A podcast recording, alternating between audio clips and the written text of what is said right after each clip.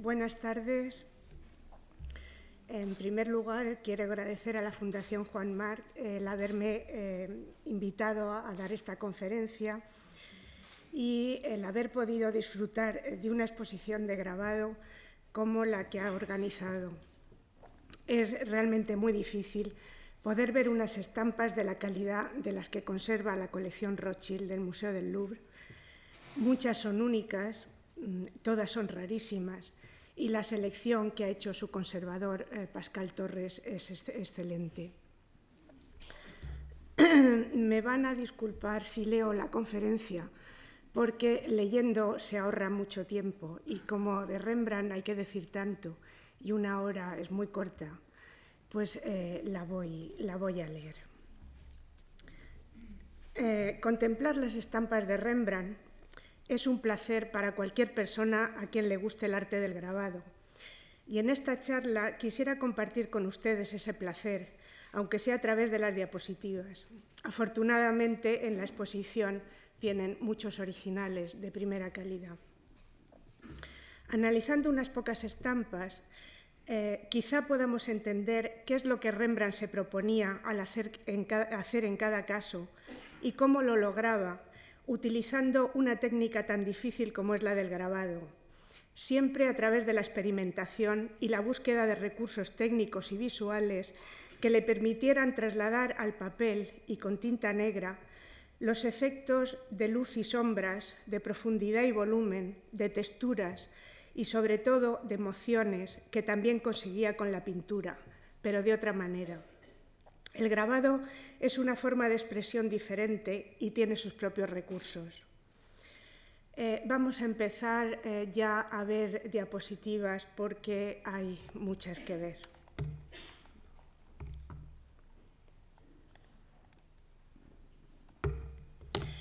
El retrato ha sido a lo largo de todos los tiempos uno de los géneros de las artes plásticas más queridos por los artistas, pues les permiten demostrar su capacidad para captar y transmitir la esencia de los seres humanos. Nadie como Rembrandt ha sabido representar el lado más íntimo y humano de los hombres, y lógicamente muchas veces utilizó como modelos para su estudio de la fisonomía de las personas eh, los rostros que mejor conocía, los de su familia y el suyo propio. Son muy numerosos los autorretratos pintados y grabados por Rembrandt. Se conocen 28 autorretratos grabados. Fueron su mejor banco de experimentación y perfeccionamiento, ya que en ellos se planteó problemas, probó ideas o efectos que aprovechará más tarde en encargos ajenos son interesantísimos, pues permiten hacer un seguimiento no solo de la evolución física y artística de Rembrandt, sino también de la manera que quería transmitir y difundir su propia imagen a la sociedad. El, mendigo mm, sentado eh, parece ser que es un autorretrato de Rembrandt. Rembrandt había nacido en Leiden en 1606 y su padre era un molinero bastante acomodado, de manera que le pudo dar una buena educación humanística y pictórica, pero en el grabado parece que fue autodidacta. Esta pequeña estampa de un mendigo es casi con seguridad un autorretrato de Rembrandt a los 26 años. Es muy representativa de su primera etapa como grabador en la que exploraba las posibilidades de la técnica del agua fuerte y la punta seca, utilizando como modelo su propio rostro para ensayar y ejercitarse en la representación de gestos, actitudes y sentimientos. El dibujo de expresiones era una asignatura importante dentro del aprendizaje de los artistas desde Leonardo y se siguieron haciendo, cartillas de dibujo eh, con este tema hasta el siglo XIX. En su papel de mendigo, uno de tantos de los que grabó en esta época, intenta provocar la compasión del espectador con sus ruegos y con el gesto de su mano. Para acentuar la sensación de desvalimiento, le ha dibujado el pie izquierdo torcido y ha desfigurado uno de los ojos. También experimenta con el claroscuro, dejando zonas de la plancha sin grabar, solo delimitadas por unos leves trazos, Consigue áreas muy luminosas aprovechando el blanco del papel y otras cada vez más oscuras a base de juntar y entrecruzar mucho los trazos. Desde el primer momento, Rembrandt graba como lo hacen los pintores, con la técnica que se llama el aguafuerte, dibujando con una punta o aguja metálica sobre el barniz que recubre la plancha metálica que va a hacer de matriz. Y lo hace con la misma soltura que lo haría con un lápiz o una pluma sobre papel. Una vez hecho el dibujo, la plancha se sumerge en el ácido, el agua fuerte, y este, al penetrar en las zonas raspadas, no protegidas por el barniz, corroe el, metal y produce surcos donde se haya rayado la plancha. Más tarde se saca la plancha del ácido, se quita el resto del barniz, se entinta de manera que la tinta penetre en los surcos. Se limpia la superficie de la plancha para eliminar la tinta sobrante y se lleva al tórculo o prensa donde se va a estampar o imprimir, poniéndole encima de la plancha un papel humedecido eh, que se cubre con mantas que alcochan la presión de los rodillos por entre los que se pasan la plancha y el papel, de manera que la presión hace que la tinta que había en los surcos pase al papel y forme los trazos o zonas oscuras donde la plancha estaba más trabajada. Esto que dicho así parece más o menos fácil, en realidad dificilísimo. La maestría que logra Rembrandt en el manejo del aguafuerte le convertirán en el mejor grabador de todos los tiempos de esta técnica. En, la diapositiva de la derecha, eh, que se llama Rembrandt con sombrero redondo y capa, eh, mm, se ve que es el polo opuesto a la de la izquierda. Es un típico retrato barroco de las escuelas flamenca eh, holandesa semejante a los que pintaban Van Dyck o Frank Hals en esos momentos. Rembrandt tenía entonces 25 años, se acababa de trasladar a Ámsterdam y estaba buscando la imagen de sí mismo que quería dar a la sociedad. Después de muchos intentos, se conservan 11 estados de la plancha, por fin se representó ricamente vestido, envuelto en una capa forrada de piel, con una gorguera de encaje y sombrero de caballero. Las diferentes texturas de los tejidos se hacen patentes gracias al poderoso foco de luz que viene por la derecha y es muy interesante observar los trazos tan distintos que utiliza para representar la calidad del fieltro del sombrero, el pelo fosco, el encaje de la gorguera, el tejido de la capa y las pieles. Rembrandt investigó sin descanso la manera de representar a través del grabado las calidades de los objetos y siempre de una manera muy personal, siempre poco convencional, muy libre y extraordinariamente eficaz.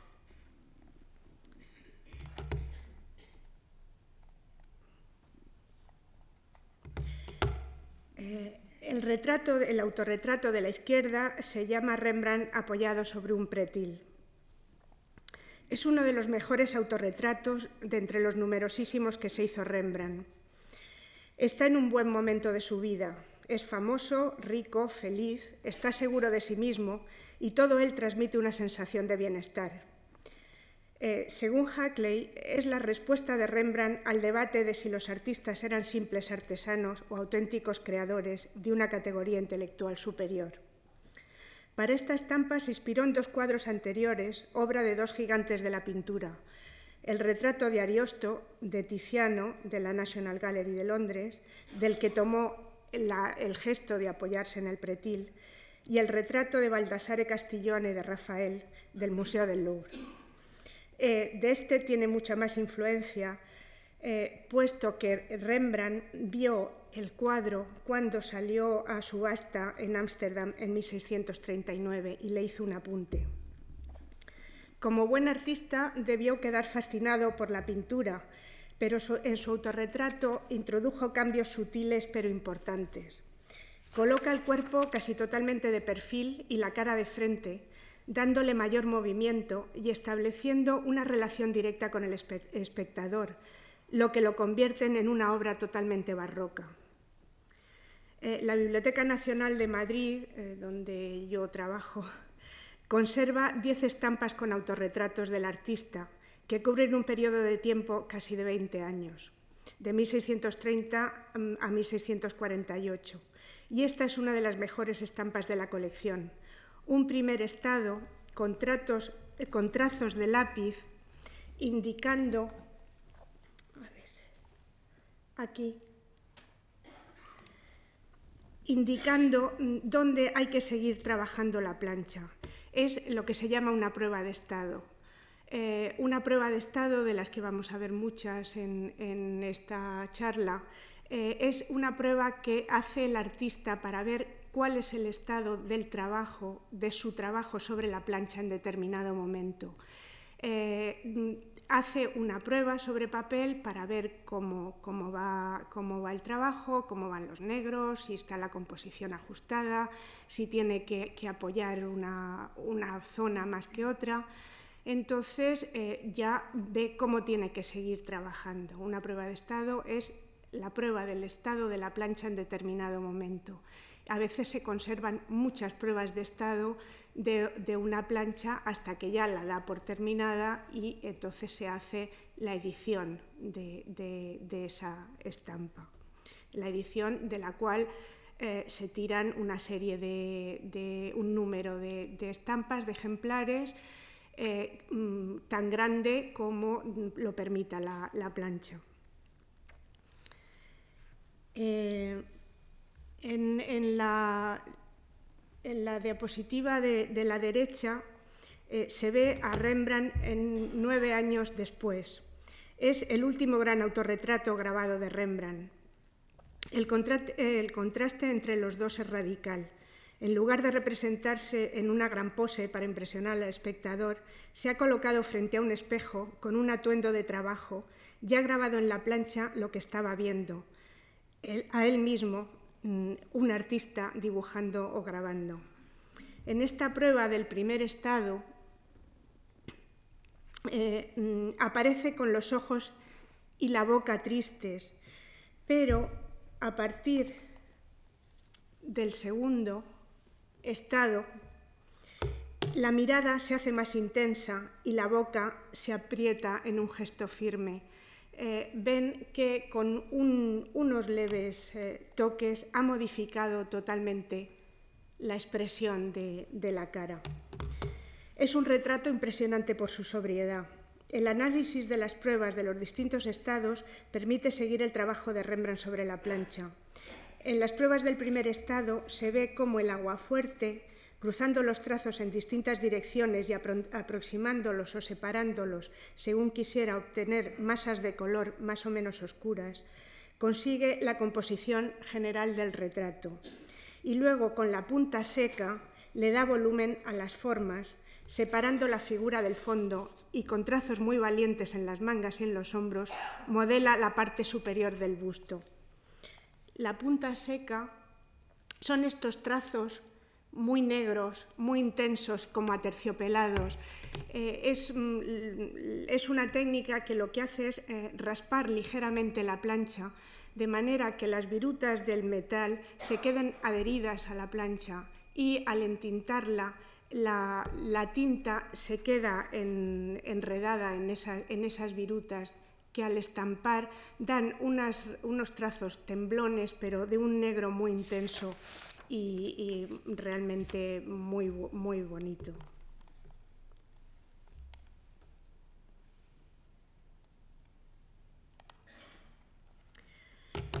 Retrocediendo en el tiempo, eh, veamos estos dos retratos de su madre hechos a los comienzos de su carrera como grabador, que muestran la búsqueda de caminos expresivos con el grabado y la extraordinaria capacidad de Rembrandt para captar y plasmar la personalidad de las personas que retrataba.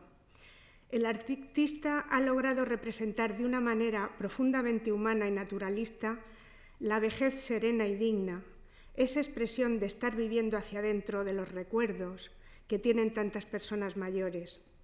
El modelado del rostro, de una piel blanda y arrugada, está conseguido a base de unos trazos exquisitamente delicados que forman un entramado perfectamente controlado por Rembrandt. Pero estos pequeños retratos también le sirven para hacer experimentos de claroscuro y profundidad, probando los efectos que se consiguen con distintos tipos de entrecruzamiento de los trazos. La cabeza cortada, la de la derecha, intenta representar la sombra que produce la toca alrededor del rostro, y el modelado de este a base de miles de trazos mínimos que se entrecruzan con toda libertad, más propios de un dibujo que de un grabado.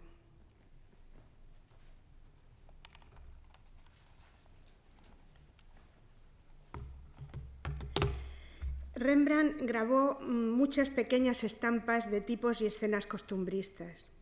Las estampas de mendigos eran frecuentes en el arte alemán y de los Países Bajos desde el siglo XVI, pero quizá eh, las más conocidas son las que grabó Jacques Callot en Francia en la segunda década del siglo XVII, cuya influencia en Rembrandt es evidente. Las representaciones de mendigos a veces tenían un tono moralizante o jocoso, poniendo a estos personajes como ejemplo de pícaros que se aprovechan y explotan los buenos sentimientos de la gente al mostrarles sus desgracias. Otras son una especie de muestrario de seres que vagan de un sitio para otro, como una plaga de langosta, que, eh, que tiene que soportar la gente trabajadora. Sin embargo, es probable que Rembrandt, de acuerdo con la doctrina luterana de que todos somos mendigos en la tierra, como Cristo lo fue, los trata y los representa con compasión y ternura, con humanidad. Sus mendigos, casi todos viejos, tienen unos rasgos individuales muy característicos que hacen pensar que están tomados del natural. La queja de estos viejos que caminan, ya sin fuerzas, sin aliento, como se ve por sus bocas abiertas, envueltos en harapos, realmente impresiona. Rembrandt los compadece, y por eso dejan de ser unos tipos pintorescos para convertirse en seres humanos doloridos. La composición es un rectángulo partido por una línea oblicua que divide dos zonas triangulares. La de la izquierda, muy oscura, a contraluz, avanza hacia el espectador, un recurso típicamente barroco, mientras que la derecha está a plena luz hasta el punto de que en la figura de la anciana no hay apenas una sombra y los trazos de su silueta se recortan contra el fondo, también blanco. Para conseguir estos contrastes de claroscuro, Rembrandt hizo hasta nueve estados del grabado.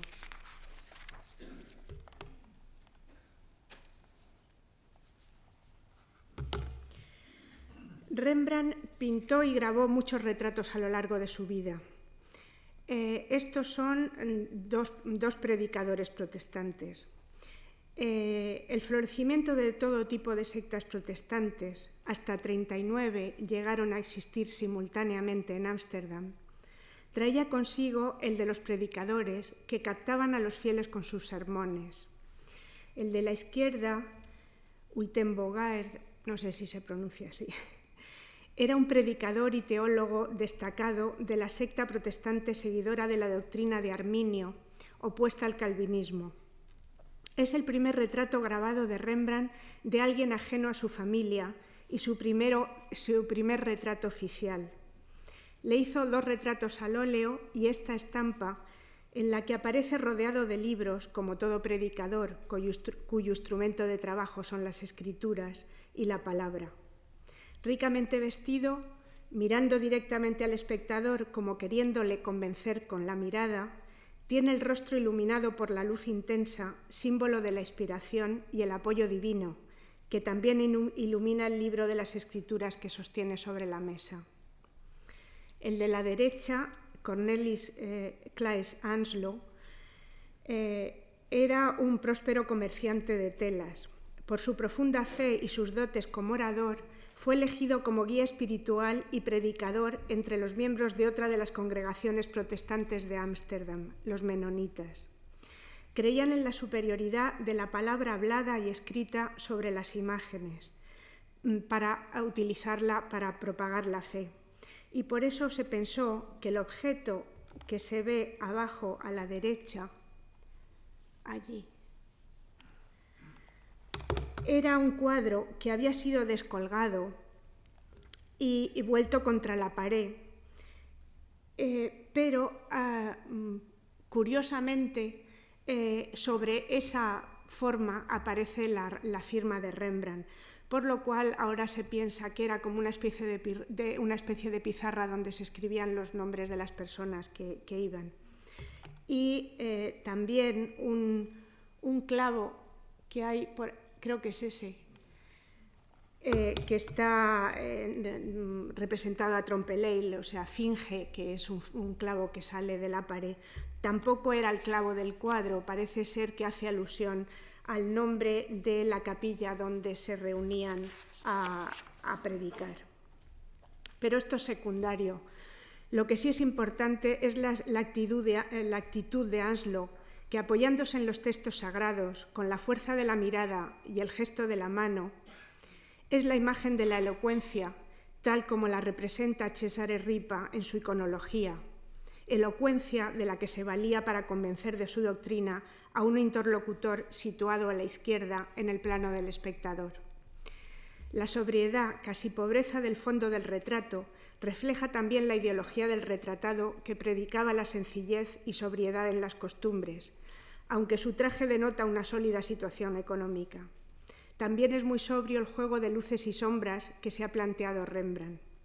Este había pintado también un gran cuadro de Aslo explicándole las sagradas escrituras a su mujer.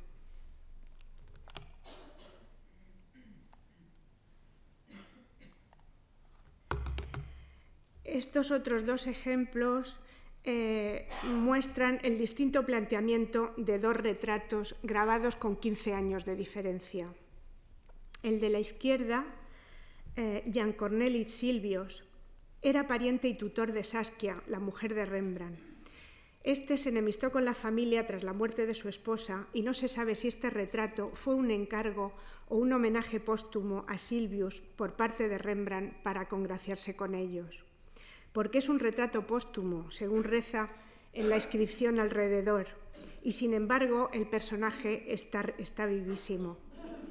Como buen predicador eh, que era, se dirige al espectador para convencerle de su doctrina, saliéndose del marco en una composición muy barroca, con el efecto de la mano y la sombra proyectándose hacia afuera, y parece querer significar que su palabra y su doctrina perdurarán después de su muerte.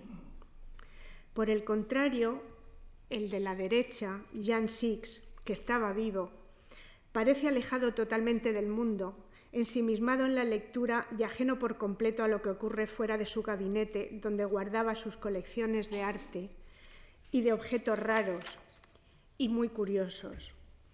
Era un rico industrial de la seda de Ámsterdam que ocupó numerosos cargos en la administración de la ciudad hasta llegar a ser burgomaestre. Pero también escribía y sobre todo era un gran amante del arte como Rembrandt, del que era amigo y del que coleccionó todas sus estampas. Esta estampa es una de las más cotizadas en el mercado por su rareza y por su asombrosa técnica. Es casi un mito entre los coleccionistas. Parece enteramente una manera negra, siendo un agua fuerte. Rembrandt primero grabó la plancha al agua fuerte, luego utilizó la punta seca y el buril y por último repasó, otra vez con punta seca las zonas que no le parecían suficientemente negras hasta conseguir una estampa absolutamente exquisita. Las formas de los objetos eh, apenas se entreven. Unos reflejan la luz como eh, la espada, otros la absorben como, como las cortinas.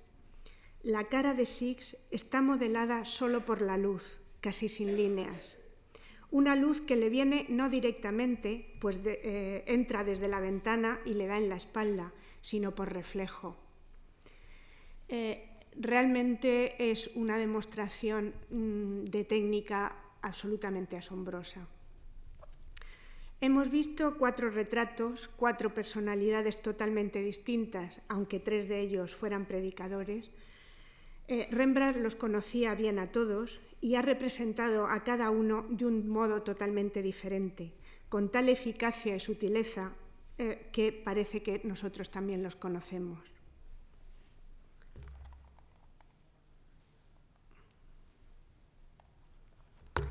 Eh, veamos otras dos estampas casi negras.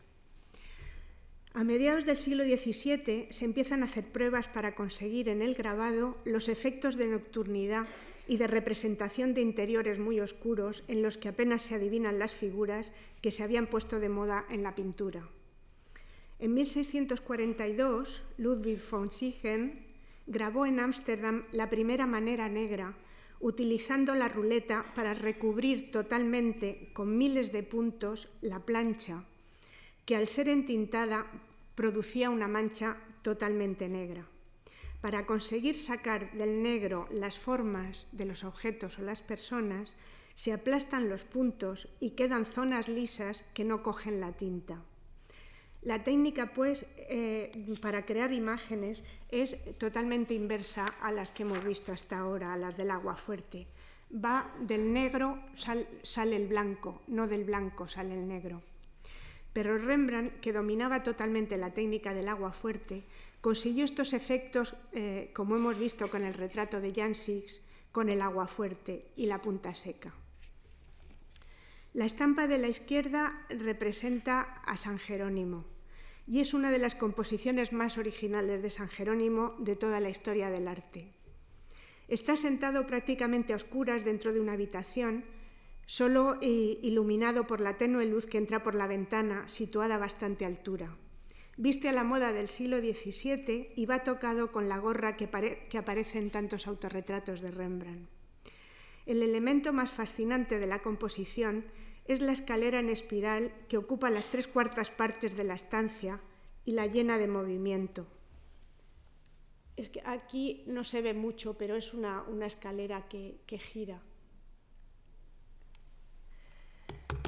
Los efectos de luz son muy sutiles porque el resplandor de la que entra por la ventana penetra muy tamizada en la habitación, creando una atmósfera que casi se puede palpar, sobre todo en la zona que hay entre el santo y la ventana. En cuanto a, la de la derecha, eh, que se llama Estudioso junto a una luz, eh, tiene una composición muy sencilla, a base de líneas verticales y horizontales que solo se ven cuando se contempla muy de cerca la, estampa. Y lógicamente eh, tiene muy pocos elementos porque se perderían en la oscuridad. Solo está el hombre sentado ante su mesa llena de libros iluminados con, iluminado por un pequeño cabo de vela. Eh, todas estas imágenes que les estoy, poniendo están sacadas de los originales de la Biblioteca Nacional de Madrid.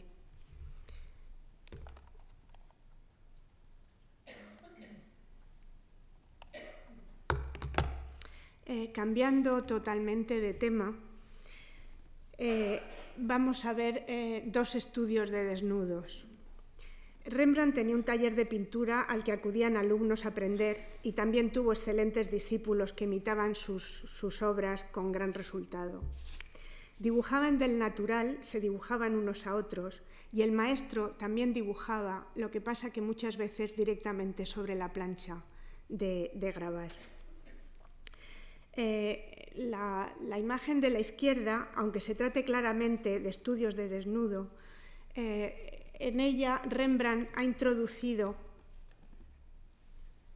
una, imagen muy familiar de, una, vieja con un niño y un tacataca.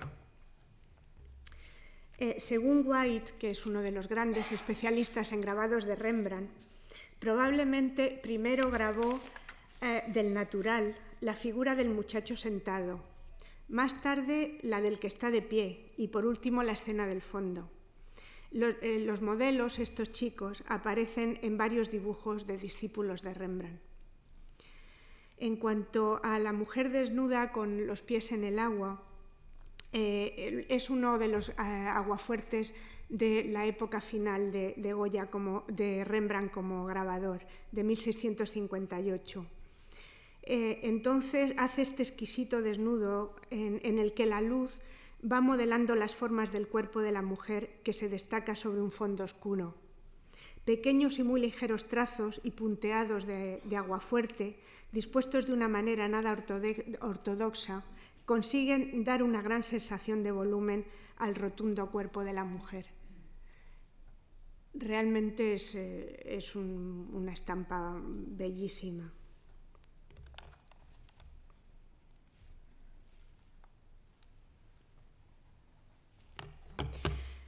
Una de las estampas más famosas de Rembrandt por su originalidad es la que representa al pintor dibujando a una modelo, de la que se conservan un dibujo preparatorio, el de la izquierda, eh, varias pruebas del grabado y la plancha que está en el Louvre. La primera pregunta que se hace uno ante este grabado es por qué Rembrandt lo dejó sin acabar y nadie ha dado una respuesta convincente. Ahora se cree que lo hizo para mostrar su manera de trabajar el grabado a sus discípulos, pero quizá simplemente eh, lo dejó así porque no le gustó mm, la composición o porque le pareció que así estaba bien, simplemente. La segunda pregunta es ¿qué representa la estampa? Se ha dicho que al escultor Pigmalión, que se enamoró de la estatua que estaba haciendo, aunque claramente no representa a un escultor, sino a un pintor dibujando. Entre los dos personajes aparece un caballete con un cuadro y aunque hay una escultura, parece un elemento decorativo del estudio. También se pensó que era una representación de la verdad, la verdad desnuda iluminada. Pero en la actualidad se dice que es un homenaje al arte del dibujo. Lo que está claro eh, es que es de una extraordinaria modernidad y que, eh, por ejemplo, Picasso estaba totalmente enamorado de este grabado y él hizo algo parecido.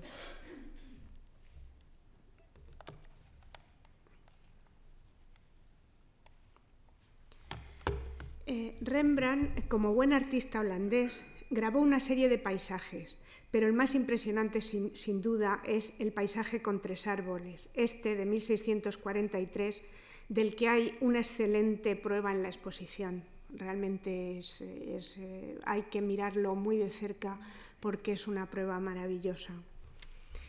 En él consiguió dos objetivos. Por una parte, el contraste entre la violencia y grandiosidad de la naturaleza, representada por las nubes amenazadoras de la tormenta, por la lluvia y el viento, y por otra, la placidez del paisaje en el que trabajan eh, los campesinos, la ciudad al fondo, a la izquierda,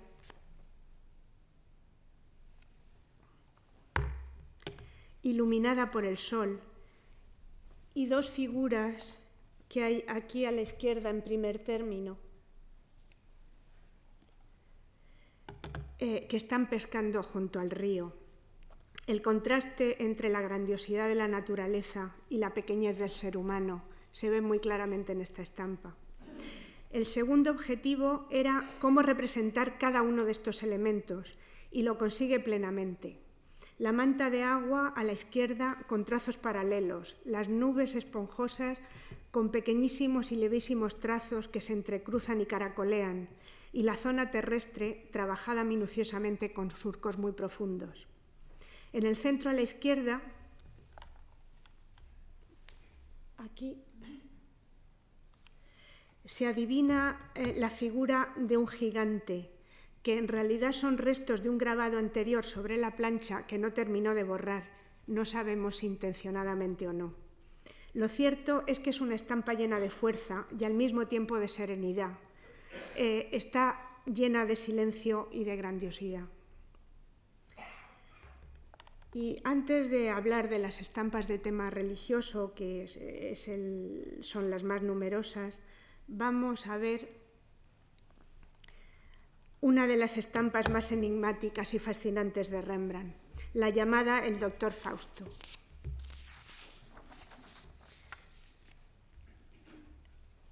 El significado de esta estampa ha sido objeto de largas discusiones desde el siglo XVII. Representa a un sabio en su estudio sorprendido por una aparición.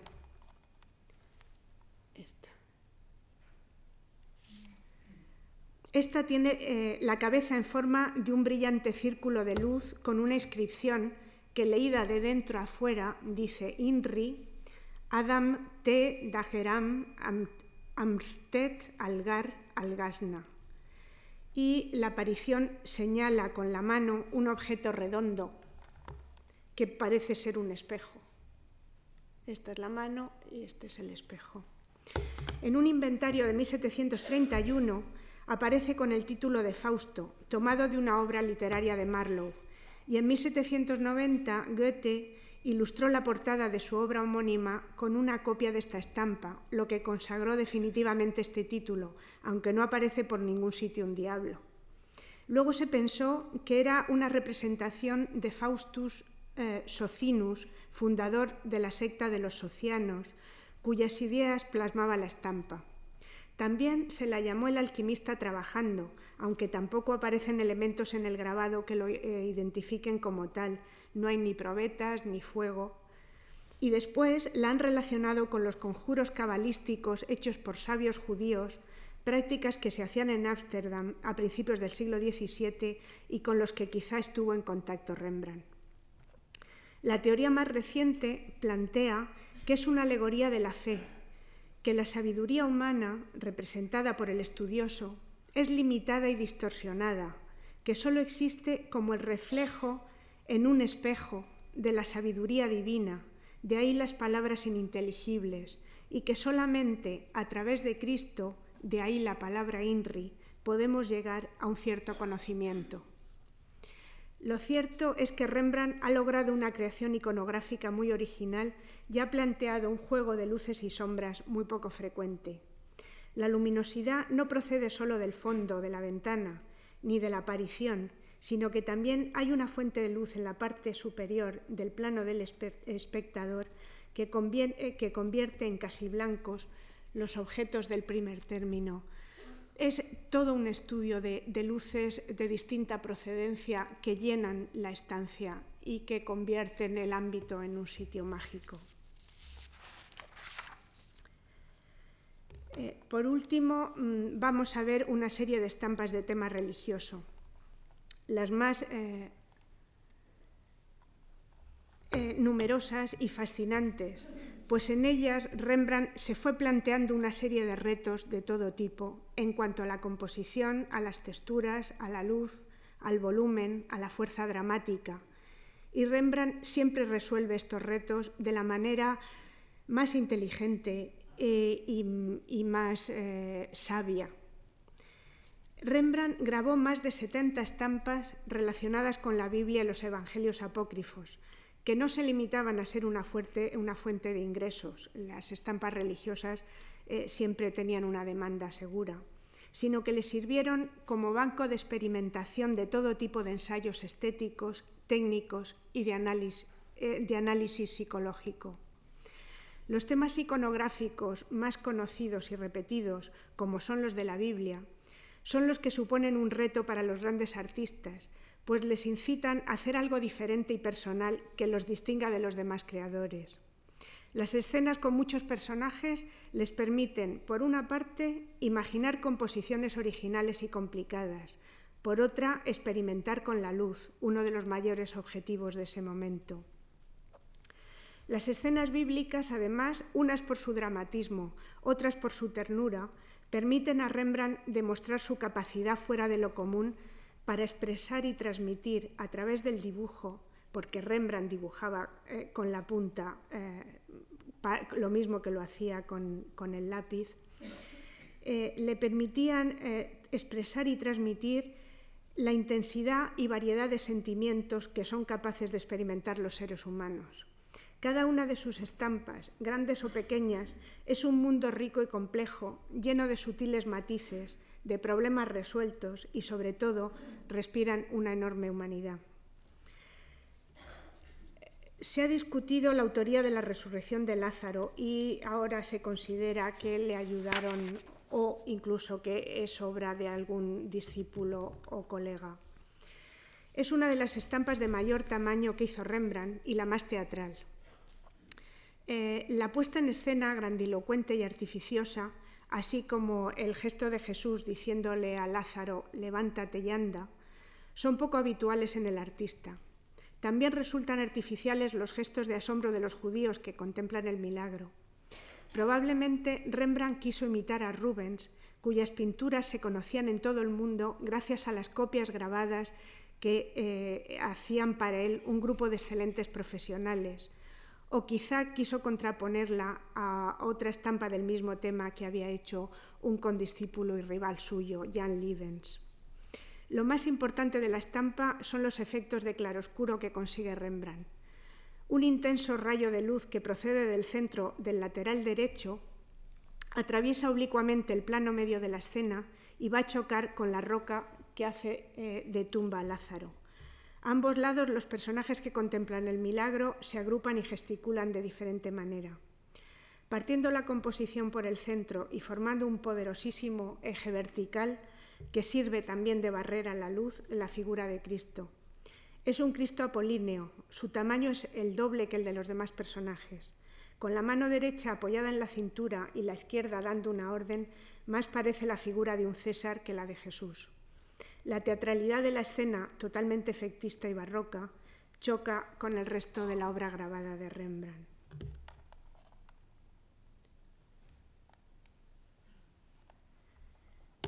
Eh, como en el caso anterior, eh, en este del descendimiento, eh, el grabado copia un cuadro de Rembrandt.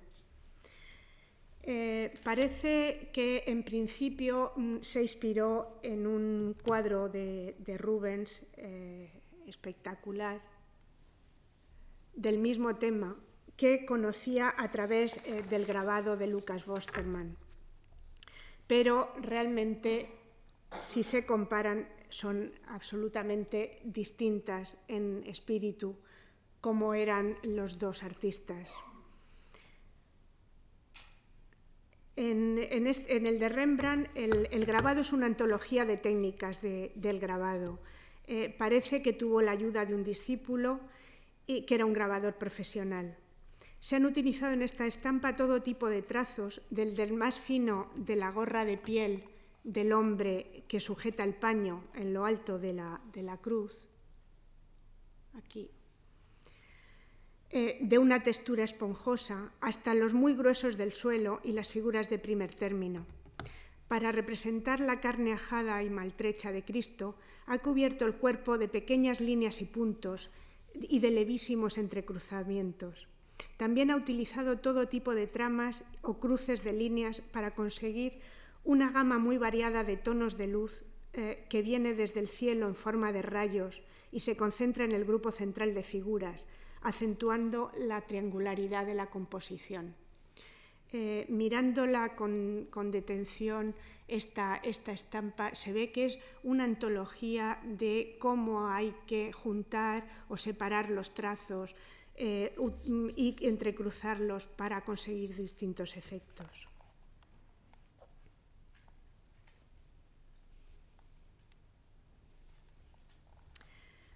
Eh, en la Anunciación a los Pastores, eh, ya totalmente obra de Rembrandt, ha situado el paisaje bíblico en un impresionante el pasaje bíblico en un impresionante paisaje nocturno en el que la luz celestial ilumina como un potente foco a los pastores y sus rebaños que, huyen despavoridos. Es su primera estampa nocturna, es de 1634 y con ella vio las enormes posibilidades de conseguir efectos tonales muy ricos con el grabado.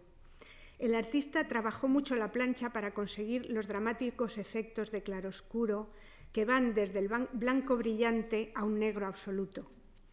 El negro aterciopelado, logrado con el agua fuerte y la punta seca, se fue deteriorando en las sucesivas estampaciones y a ver si se enfoca, es que se enfoca despacio. Y, pruebas como estas, de las que tira mm, al principio, en el que la, punta seca está muy, muy fresca y tiene unos tonos aterciopelados, es que no sé cómo enfocarlo.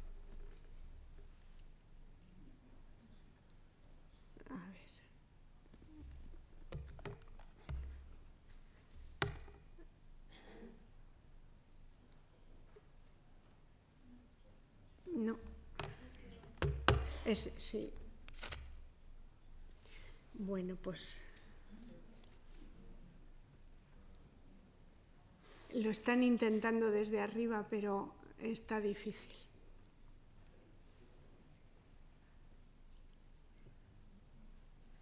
Bueno.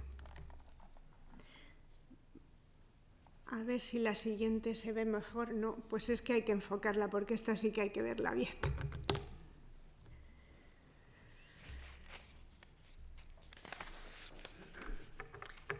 el... no se puede enfocar.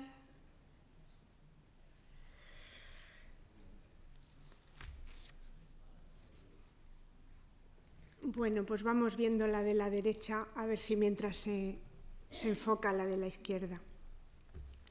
Eh, la escena está planteada como si se tratara de la muerte de una reina eh, rodeada de los dignatarios de su corte. Eh, mm, bueno, se ve, se ve, un poco en la, en la de la derecha. Hay cinco grandes bloques o focos de interés, cada uno resuelto de una manera diferente y con un papel distinto y fundamental en la composición. Y, cada grupo eh, configura un plano diferente de, profundidad. Eh, la figura sentada en primer plano a contraluz, leyendo un gigantesco libro de las escrituras, sirve de barrera frente al espectador y eh, en, un, recurso muy, muy barroco. En segundo plano, el sumo sacerdote y su acólito y una vieja conducen la mirada hacia la masa de luz concentrada bajo el dosel de la cama, donde yace la Virgen. Eh, la figura de esta está grabada con trazos ligerísimos que la hacen casi transparente. Solo destacan las finas manos modeladas con unos trazos negros. Más dentro, el grupo de figuras que la contemplan eh, la contemplan con, pena y con gran tristeza. La esbelta mujer a los pies de la cama es la primera de un eje que se dirige hacia el fondo de la habitación, eh, de un eje formado por otras cinco figuras. El canon alargadísimo de la mujer que llora es totalmente ajeno al que usualmente utiliza Rembrandt, pero necesario para equilibrar la composición. Es una figura muy bella y, realmente eh, diferente a todo lo que, lo que él suele hacer. Las dos figuras que hay un poco más atrás eh, recuerdan las de la Virgen y San Juan al pie de la cruz. Y en contraste, dos figuras de jovencitas de espaldas y, eh, ajenas a lo que está sucediendo en la escena principal. El plano más profundo lo ocupa, como tantas veces, una figura descorriendo una cortina para ver qué pasa. Eh, toda la parte superior de la estampa que, bueno, más que verse, eh, se adivina. A ver si, no sé, cómo se podría enfocar. Eh, es que es, muy interesante porque eh, contrasta radicalmente con el planteamiento del plano terrenal. En, lugar de la ejecución minuciosa que vemos a la derecha, en el que se entrecruzan los, trazos finísimos. Eso está, está, hecha a base de unos trazos muy largos, hechos como con descuido, que, se confunden las nubes con el techo. Y los ángeles están también hechos como muy a la ligera, con gran libertad, de manera que, como, si no le importaran demasiado. Eh, la verdad es que los ángeles no producen una sensación muy gloriosa, pero sí mm, dan eh, muestra de la enorme libertad con la que Rembrandt eh, trataba el, grabado. Eh, parece claro la, la influencia de la manera de grabar italiana de los Carracci en esta, en esta parte de arriba.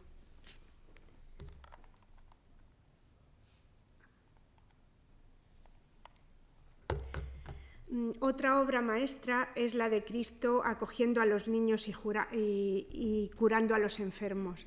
Afortunadamente en la exposición hay una prueba maravillosa de, esta estampa que, realmente una diapositiva no, da ni de lejos la, impresión de lo que es ver auténtico, una auténtica prueba buena de Rembrandt, de los primeros estados en los que los negros son muy negros y los blancos son transparentes.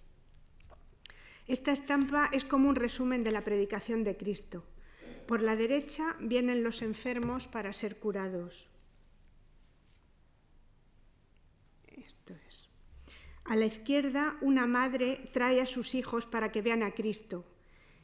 Y eh, sentado aquí eh, está el joven rico que quería la vida eterna, al que Jesús le dice que dé todas sus riquezas a los pobres, o de lo contrario le será más difícil entrar en el reino de los cielos que a un camello pasar por el ojo de, de una aguja. El camello se adivina allá al fondo a la derecha. A la izquierda se agrupan los fariseos con los que mantuvo Jesús una discusión sobre el matrimonio. Es como si toda la humanidad fuera a ver a Cristo. Aunque solo se conocen dos estados de la plancha, con pequeñas diferencias entre sí, parece que Rembrandt trabajó en ella a lo largo de casi diez años, de 1643 a 1649. Según White, la hizo por partes y los diferentes estilos y técnicas que utilizó para cada uno de los grupos recuerdan grabados anteriores en, la diapositiva de la derecha se ve perfectamente el distinto tratamiento de, los grupos.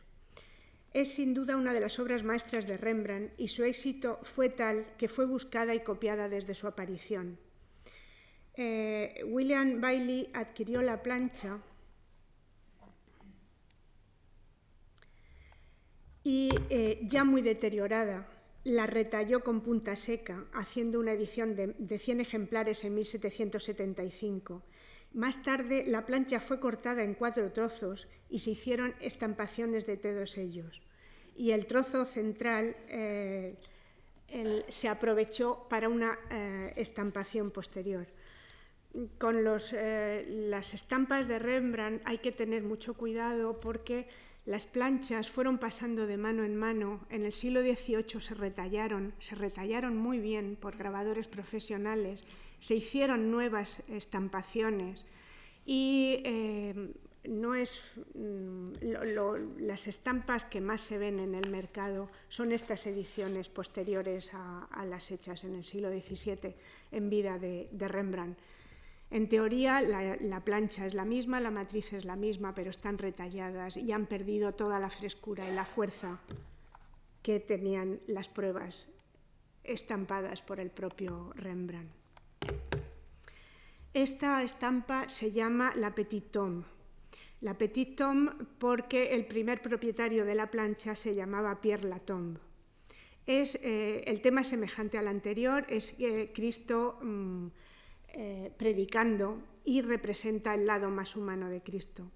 La composición es muy clara y está muy bien estructurada, con un eje vertical, Cristo, y otro horizontal, el viejo sentado a, la izquierda y el, del gorro a la derecha. Y todas las, figuras están dispuestas en un círculo casi perfecto, con un gran foco de luz en el centro. Esta procede del óculo que hay en el techo, se proyecta contra el suelo y se refleja en los personajes, sobre todo en Cristo. Aunque está grabado en 1652, Rembrandt ha utilizado trazos muy finos y juntos, cruzando cuidadosamente mm, para conseguir zonas de sombra. Con los contrastes entre los blancos y los negros consigue efectos magníficos de profundidad y atmósfera. Esta composición tan estudiada evidencia el interés que Rembrandt tenía en ese momento por el Renacimiento italiano, que conocía a través de los grabados. La postura de Cristo con las manos levantadas tiene relación con la de Jesús sentado en la gloria de la disputa del Santísimo Sacramento de Rafael de la estanza de la señatura del, del Vaticano y la del viejo sentado en un escalón a la izquierda se inspira en la de una mujer que hay junto a Homero recitando en la del Parnaso también de Rafael.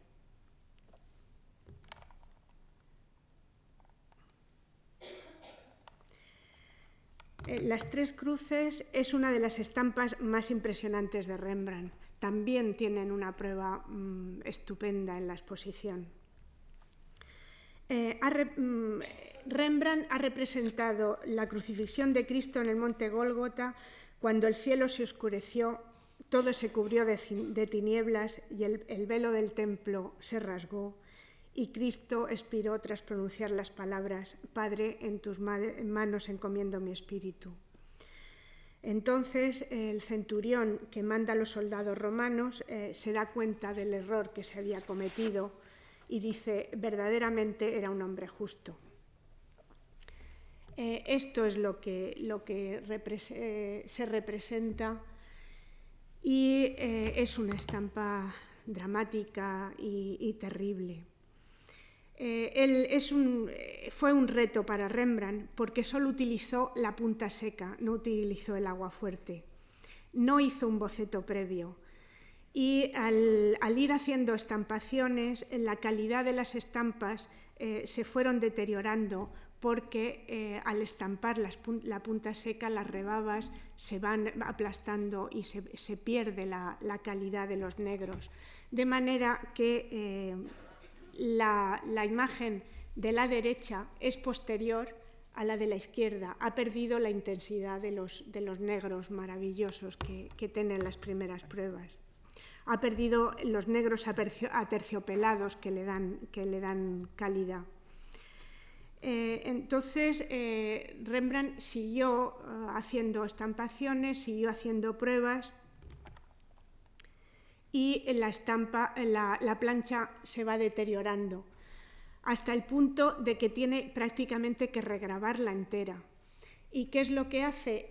Pues borrar las figuras que había en primer término todas estas eh, figuras que corrían por aquí, las, las elimina y las, las, mm, las, tacha literalmente, las tacha, con lo cual lo que consigue es concentrar la atención en las, en las tres cruces, en el elemento principal de, de la estampa. Eh, mm, otro, otro grabador probablemente lo que hubiera hecho es con muchísimo cuidado repasar las figuras para volver a la primera imagen. Rembrandt mm, experimentaba, continuamente y él lo que hace es seguir avanzando. Su, su proceso es eh, siempre un proceso hacia, hacia el dramatismo total. Aquí se ve cómo se, van transformando las figuras, cómo en cada estado diferente la plancha es diferente, cómo modifica todo, con una enorme valentía. Aquí se ve claramente cómo ha retallado literalmente la, plancha en, los estados siguientes.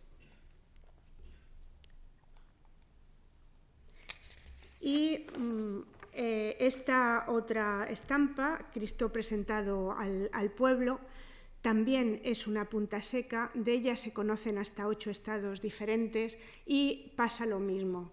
La plancha se va deteriorando y eh, él la va modificando. Ahí, como se puede ver, en, en este último estado ha eliminado todas estas figuras que hay en la parte baja y las ha sustituido por dos, enormes eh, entradas a un subterráneo que puede ser el infierno. Hizo otra, otra modificación y es que la plancha era más alta que lo que daba el tamaño del papel Japón en el que estaba eh, estampando en ese momento. Y entonces, como cada vez que tenía que estampar una, estampa, tenía que unir dos trozos de papel y era muy complicado, eso se ve perfectamente en la prueba que hay en la exposición, pues lo que hizo fue modificar la parte de arriba para no tener, eh, mm, cortarla, para no tener cada vez que unir estas dos hojas. Eh, como las tres cruces, eh, es todo un proceso de experimentación lo que hizo Rembrandt y de experimentación y al mismo tiempo de depuración y concentración de la imagen para ir hacia el dramatismo. En esta estampa, el descendimiento a la luz de la antorcha, se ve el enorme contraste entre la primera que hizo con este mismo tema y, esta del final de su vida como grabador. Esta es una estampa muy representativa de la última época de Rembrandt, que puede llamarse clásica. La composición es muy clara, está estructurada en tres grandes planos y grabada a base de grandes líneas paralelas. La escena está planteada a tres niveles. Eh, la luz de una antorcha mm, ilumina poderosamente la sábana eh, con la que bajan el cuerpo muerto de Jesús y las piernas de éste mientras que la cabeza queda casi en, penumbra. Es magistral la manera con la que Rembrandt ha sombreado el, el rostro de Cristo a base de cruzarlo con unos trazos casi imperceptibles. Ocupa el nivel intermedio la gran roca en la que está hincada la cruz y la baja unas parihuelas a las que llega bastante matizada la luz de la antorcha. Y luego lo más impresionante de, la oscuridad y tras esta estructura tan rara surge esta, esta mano y, una cara que es casi una máscara llena de dramatismo. Es, una mano que, brilla sobre un fondo negro y que, parece gritar. La mano parece, parece gritar. Y por último, el entierro. Es de la misma serie del anterior. Eh, la escena transcurre dentro de la cueva donde está enterrado Cristo, en plena oscuridad, solo eh, atenuada por el resplandor que parece emanar del, del, propio cuerpo de Cristo. A su alrededor eh, se adivinan las figuras de José de Arimatea, la Virgen María y los hombres que están depositando a Jesús en el suelo. Pues bien, a, través de este recorrido por una pequeña parte de la obra grabada de Rembrandt, quisiera haber mostrado la, gran variedad de temas que trató, la originalidad en la manera de concebirlos, la continua búsqueda y experimentación para conseguir los efectos más espectaculares con la luz, la sabiduría en la manera de componer, la delicadeza y la fuerza de los trazos, la valentía en la utilización de la técnica para ponerla al servicio de la expresividad. En resumen, eh, que Rembrandt es uno de los artistas más grandes de la historia del grabado.